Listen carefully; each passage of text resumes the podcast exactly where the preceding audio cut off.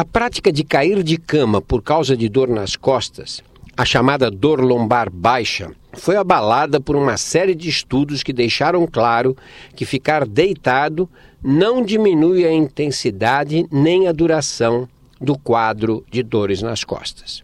Um grupo de pesquisadores holandeses estendeu essa conclusão para os casos de dor ciática.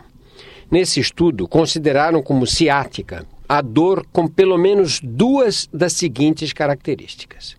Primeira, dor que se irradia da coluna lombar para a parte posterior da coxa e perna.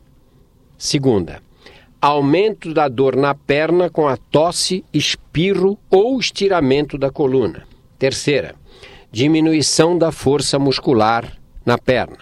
Quarta, perda de sensibilidade ou diminuição dos reflexos na região afetada. Quinta, aumento da dor com a manobra de elevar o membro inferior esticado, com o paciente deitado. Você deita e leva o membro inferior lá para cima.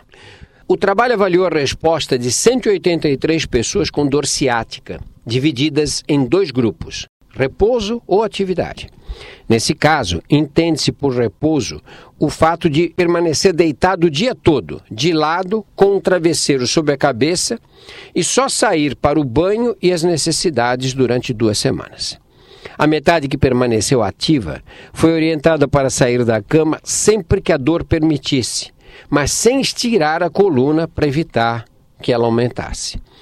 Se conseguisse, podia voltar ao trabalho. Depois de duas semanas, 70% do grupo em repouso e 65% dos que se mantiveram em atividade melhoraram.